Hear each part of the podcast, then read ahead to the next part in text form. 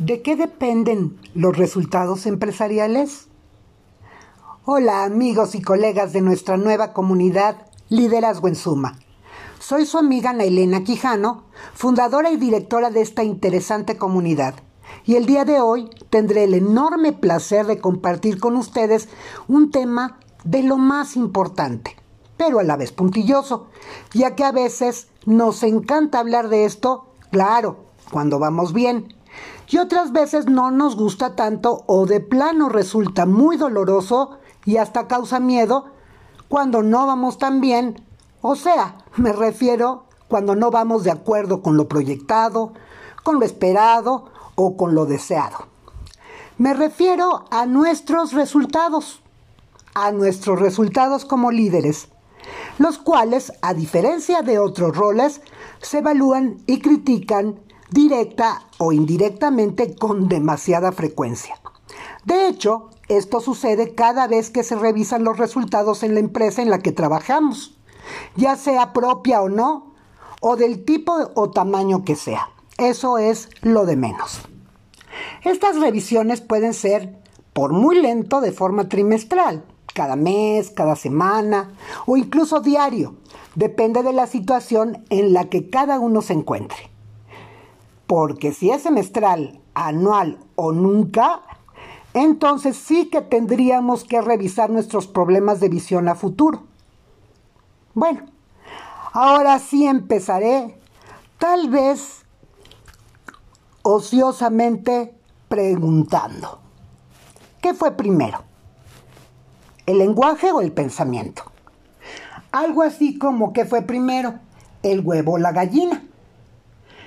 Vivimos a través de nuestros pensamientos y estos se dan a través de las palabras. Y existen muchas palabras que utilizamos con tal ligereza que pierden gran parte de su significado y nos condenan a vivir irremediablemente en el terrible mundo de la simulación. Como ejemplos simples de lo que les comento, tenemos palabras como excelencia, por ejemplo. Muchas personas, empresas o gobiernos nos hablan de excelencia. ¿Y cuántas o cuántos de ellos son verdaderamente excelentes o tan solo tienen rasgos de ello? Otras palabras como calidad, como integral o estratégico que se utilizan tanto en el mundo empresarial o las que nos ocupan en este caso me refiero a las míticas palabras de líder, jefe, equipo, grupo, las cuales utilizamos sin ton ni son, sin saber para qué o cuándo utilizarlas.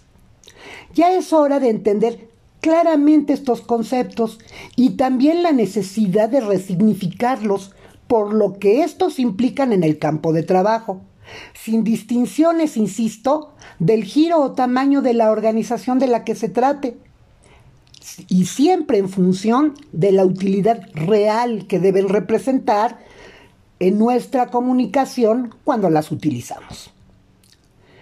Así, normalmente llamamos líder a cualquiera, a cualquiera que tenga su cargo a un grupo de personas a las que también de forma completamente arbitraria se les llama equipo. A su vez, jefe es la persona que tiene la autoridad de dirigir el trabajo de otros, pero que en la práctica se entiende como aquel o aquella que tiene el derecho de mandar o reprender o regañar a otros. Sin embargo, debe quedar muy claro que estos conceptos no son mejores que otros en sí mismos ni entre sí solo que sus funciones son muy diferentes y todas ellas necesarias.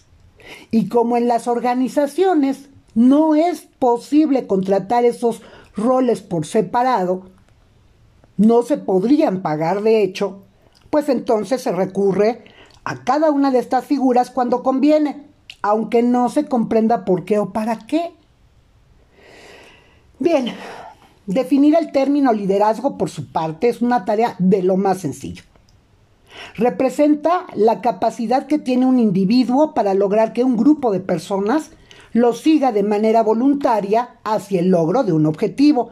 Y repito, de manera voluntaria hacia el logro de un objetivo. Estas dos palabras, voluntaria y objetivo, son totalmente claves.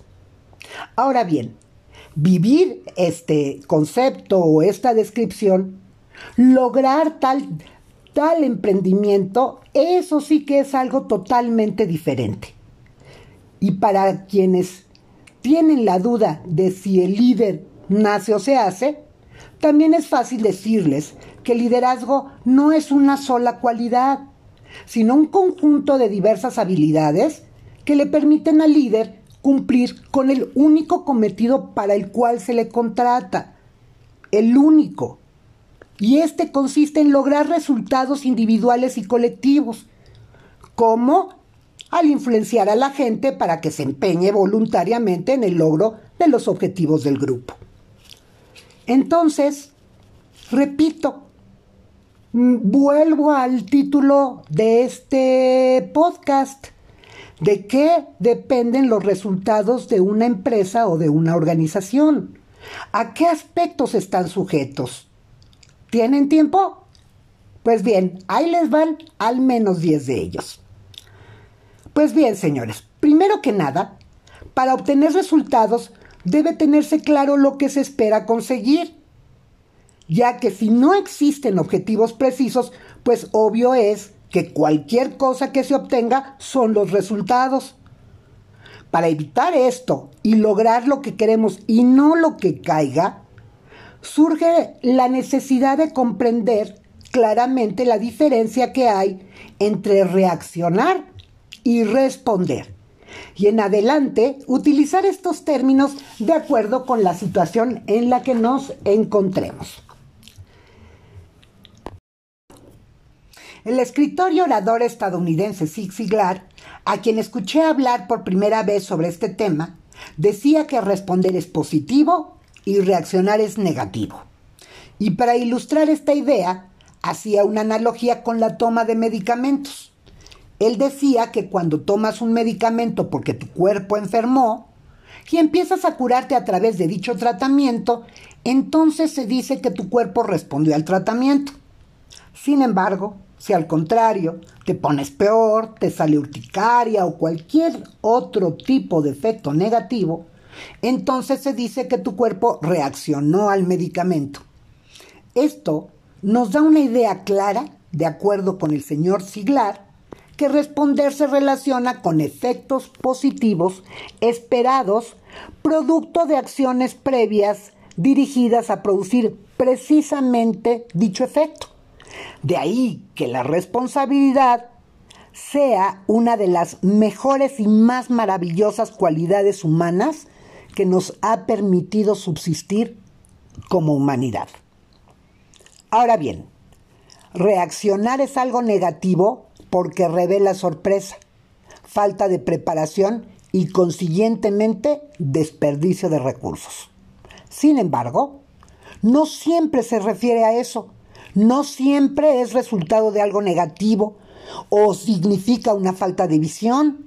Y aunque así lo fuera, existen eventos fortuitos, no predecibles, que sobreexigen a la raza humana y que ponen a prueba su capacidad de adaptación y de ello, no por algo, los miles y miles de años que han transcurrido en, los que hemos sido testigos como humanidad de tantos cambios terráqueos, biológicos, y aquí seguimos, vivitos y coleando. Claro, mientras no sigamos confiándonos con lo que está pasando a nivel ambiental. Ahora bien, a nivel de liderazgo, claro que es necesario saber reaccionar, pero siempre para responder en consecuencia. Esto significa, para efectos prácticos, reaccionar con un enfoque de renovación de ideas, de construcción de cambios, de mejoras para crecer, de superar los obstáculos que continuamente tendremos que enfrentar. De eso estemos seguros, Tendremos que enfrentar, tanto individual como colectivamente, obstáculos para lograr cualquier cosa que deseemos o queramos conseguir. Bien, en segundo punto tenemos que aunque tener claro los objetivos es extraordinario comienzo, pues esto no significa nada si no están asociados a planes, proyectos, procesos para conseguirlos. Estas rutas de actuación que definimos exigen una adecuada planeación, pero no están exentas de sufrir y tergiversarse por los innumerables errores administrativos con orígenes muy diversos que surgen de cualquier tipo de, de organización. En unas más, en otras menos. Todo depende de la calidad de sus liderazgos, del nivel de simulación que se permiten vivir en el entorno laboral y de la comunicación interna que viven. Nada más imagínense, si errar es humano, lo cual es lógico, imagínense que, cometamos un error por semana en una empresa donde hay mil o dos mil personas. Entonces, tenemos mil personas por uh, un error semanal por 52 semanas al año, ahora, ahora imaginemos el producto de los errores en conjunto.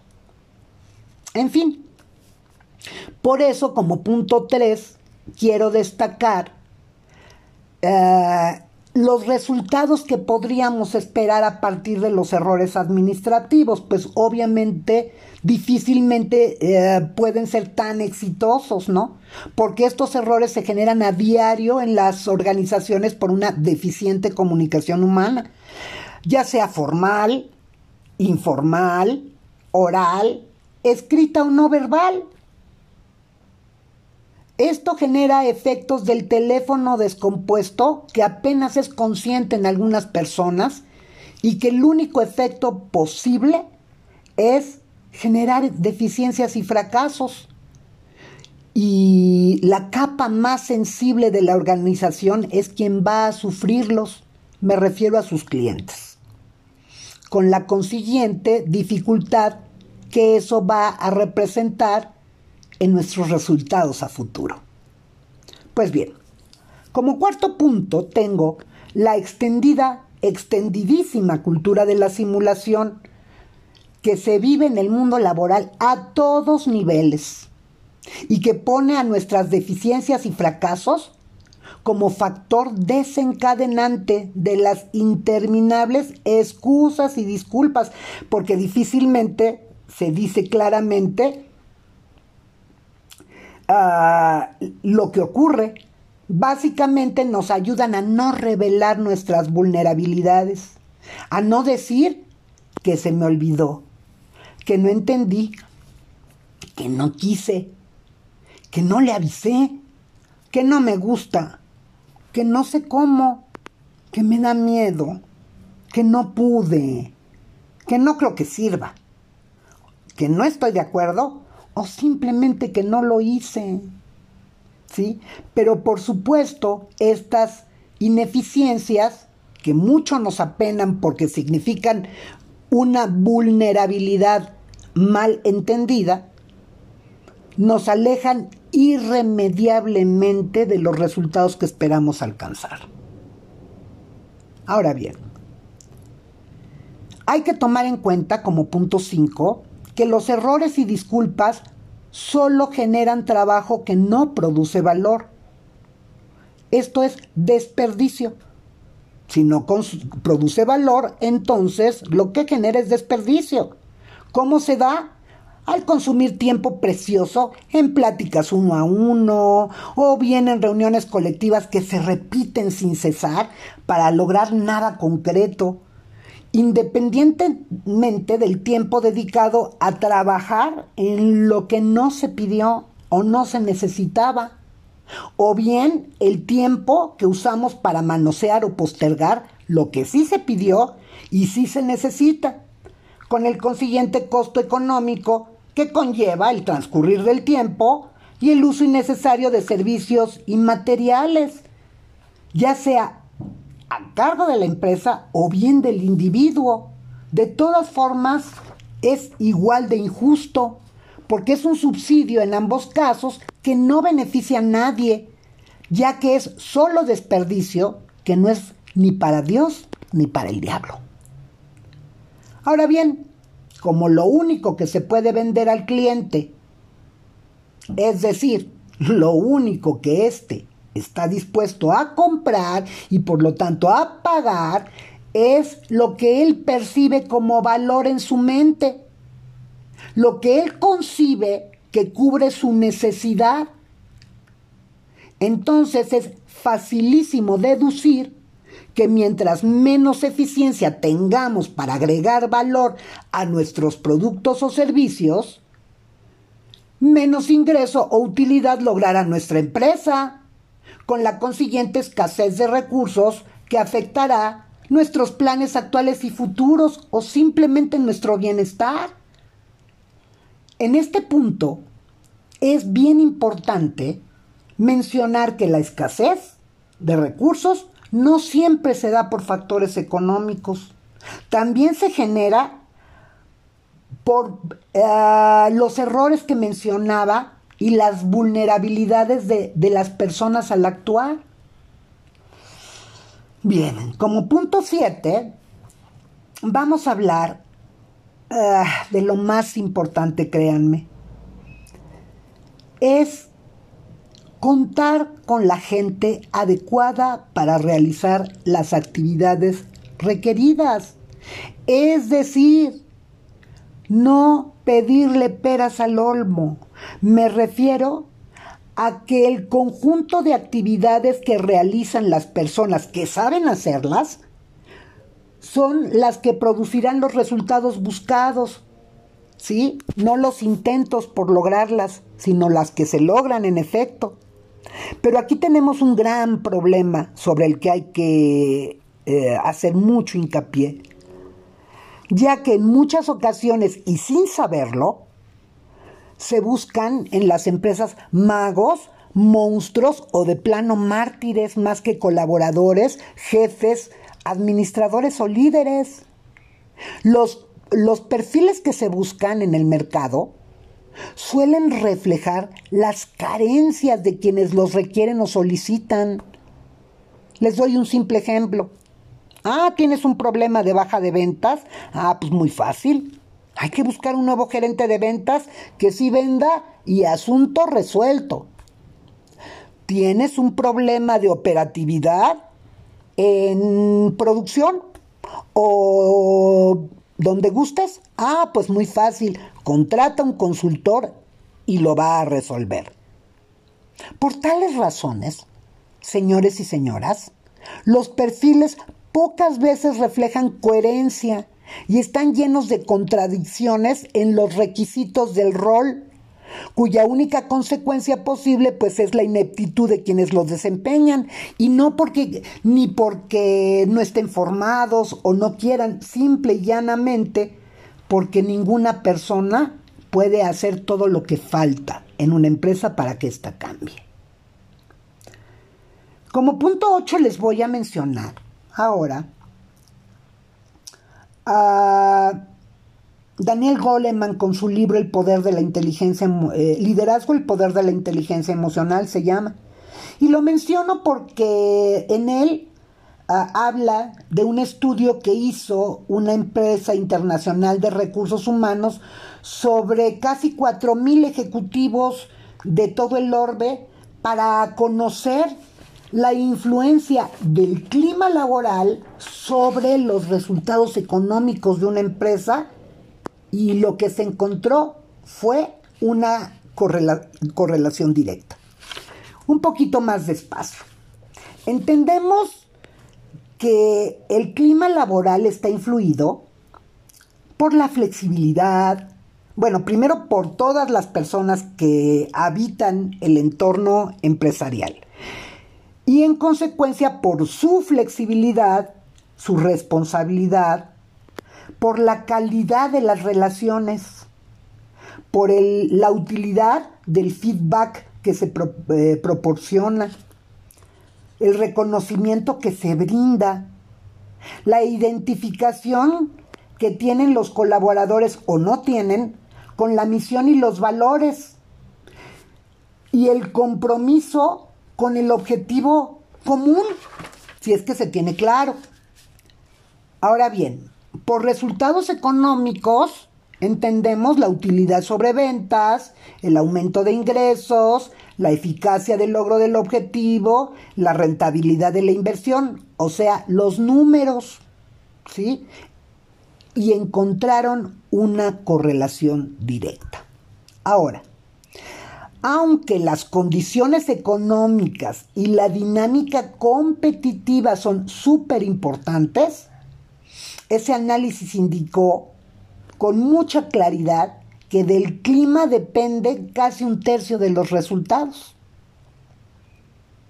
Por supuesto, nos podríamos ahorrar todo lo expuesto de este estudio quienes hayan vivido en un clima de trabajo adverso u hostil, ya que saben perfectamente que no se requiere para saber que el rendimiento personal se dificulta muchísimo en tales circunstancias. Pues bien, el mismo autor menciona en este libro que si el 20, entre el 20 y 30% del rendimiento de una, de una empresa depende del clima, pues entre el 50 y 70% de la percepción sobre el clima deriva de la actuación del líder. Y entonces entendemos, pero perfecto, el hecho de que las personas no se van de las empresas, sino más bien de los jefes. Probablemente a cualquiera de ustedes les haya ocurrido en algún momento en su vida laboral y lo entiendan perfectamente. Pues bien, el punto que sigue se refiere ya no a aspectos internos, sino aspectos externos de la empresa.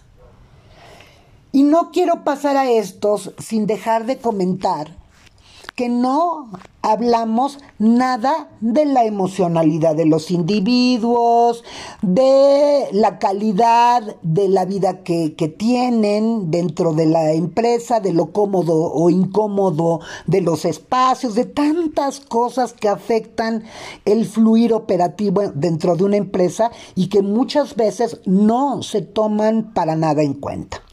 Pero bueno, eh, de eso hablaremos en otras entregas posteriores. Entonces continúo con los aspectos eh, externos y entonces me voy a referir al entorno competitivo de la empresa. Uno es el entorno competitivo inmediato dentro del mismo giro y otro es el ampliado que tiene que ver con cualquier eh, giro que produzca bienes sustitutos cuya dinámica local, nacional o internacional, influye de manera determinante en los resultados que obtenemos, nos demos cuenta o no nos demos, no nos demos cuenta, perdón, señores. ¿Ok? Dejo al final la economía, porque esta no exige tanta explicación. Ah, todos lo hemos vivido ahora, especialmente después de que la humanidad en muy corto plazo ha sufrido los efectos devastadores que ha tenido la pandemia COVID, especialmente después de las decisiones impensadas y hasta esquizofrénicas de muchísimos políticos que tienen al mundo económico de cabeza. Bien. Después de lo expuesto hasta aquí, entonces podemos entender perfectamente bien la urgencia de contar con verdaderos líderes positivos.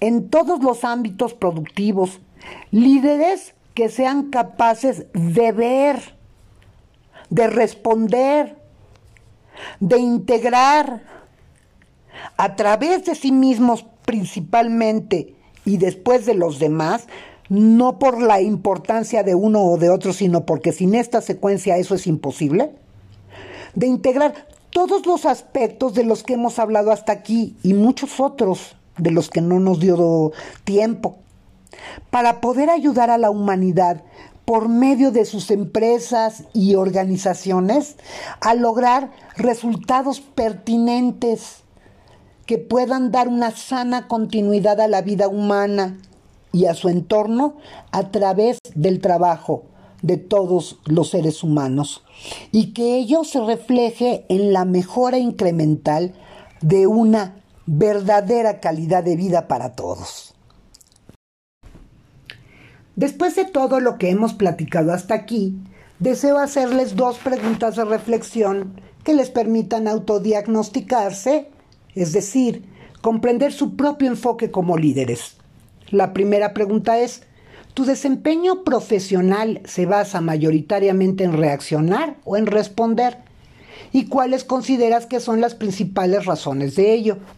La segunda pregunta, ¿Cuáles de los 10 aspectos mencionados en este podcast consideras que afectan negativamente y de forma más importante tus resultados como líder? Te recuerdo que en Liderazgo en Suma tenemos soluciones garantizadas para la formación acelerada de líderes, desde el diagnóstico efectivo de tus necesidades hasta la ejecución, ya sea de uno de nuestros programas personalizados de acompañamiento y desarrollo, o de nuestras asesorías uno a uno para consejería eventual y breve para resolver asuntos específicos que involucran problemáticas de liderazgo, o bien mediante los encuentros mensuales que realiza nuestra comunidad de líderes, a través de la cual pretendemos hacer tejido social empresarial de alta calidad, compartir experiencias entre líderes, opiniones sin sesgo, generar ideas, para que pensar fuera de la caja deje de ser solo un eslogan, ya que dos cabezas piensan más que una, especialmente si están debidamente enfocadas e informadas. Muchísimas gracias.